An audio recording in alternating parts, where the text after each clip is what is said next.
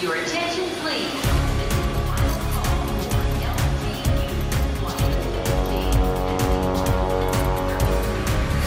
A hora dos portugueses.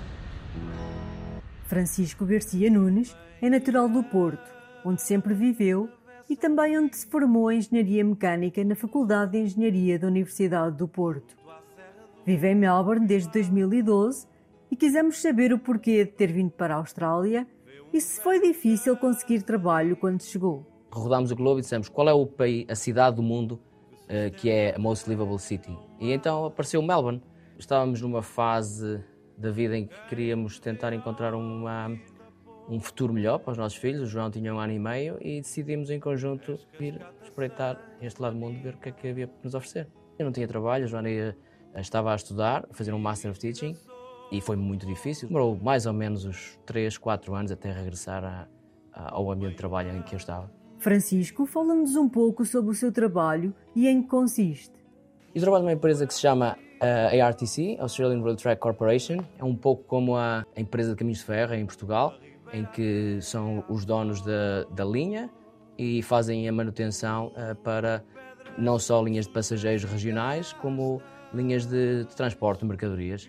Tem aproximadamente 5 mil quilómetros de linha, o país é bastante grande e é um desafio interessantíssimo. Estamos eh, a fazer vários projetos eh, continuamente de manutenção, novos projetos, pontes, linhas novas, eh, enfim, um pouco de tudo. Muito interessante. O projeto Inland, que vai ligar Melbourne a Brisbane em menos de 24 horas, foi e ainda é o projeto que lhe tem dado mais prazer em trabalhar.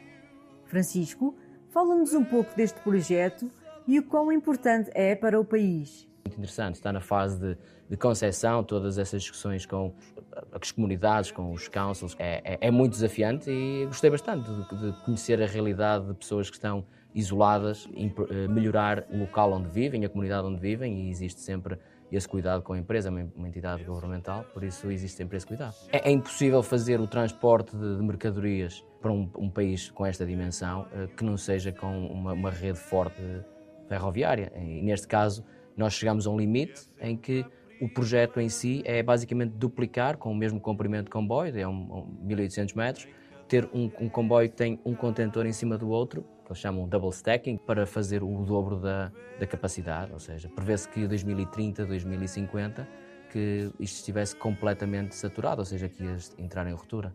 Daí fazemos este projeto mais ou menos 20 anos à frente. Quisemos saber se é ou não difícil ser imigrante neste país tão distante de Portugal. Epá, agora é fácil, não é? Porque agora já sou cidadão dos dois lados. Mas é difícil, ah, eu acho que é extremamente difícil, porque quando se vem se deixa ficar tudo, não é? Família, os amigos, as coisas tomam outra proporção, não é? Não é tudo um mar de rosas, embora seja muitíssimo mais positivo que negativo. Tem coisas difíceis, tem momentos mais ah, em que pensamos, ah, será que isto foi a decisão certa? E às vezes parece que sim, às vezes parece que não. Mas é assim a vida.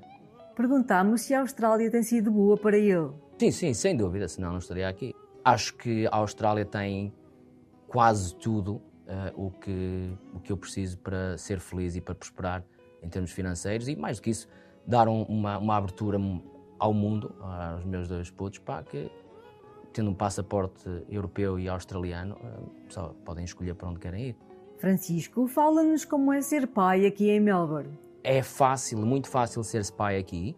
É muito difícil ser-se pai, no meu caso, não é? Solteiro, não é? Não é solteiro, mas ter, teres duas crianças a teu cargo sem o suporte familiar e sem os amigos que nem sempre podem ajudar, é muito difícil. Agora, a Austrália, pronto, e Melbourne em particular, é uma, é uma cidade que tem imensas culturas e imensos imigrantes. Toda a gente é ou conhece ou tem muito próximo alguém que está numa situação como eu, em que não tem uma, uma rede de suporte familiar por perto. Então, quando existe um problema, não há outra solução que não seja resolver. Não, é? não tens o avô, o tio ou o primo que pode ir buscar. Não, é, tens que parar e resolver. Então, as empresas têm, têm essa capacidade de, de compreender e de facilitar ao, ao trabalhador não é? esse bom eh, balanço entre trabalho e vida. Não é? Para finalizar, perguntamos as três palavras que pensa quando ouve a palavra Portugal. Saudade, a frontalidade e, a e a história. Your attention, please. Londres, Luxemburgo. Rio de Janeiro, Paris, São Paulo, Lyon. Manchester, A hora dos portugueses.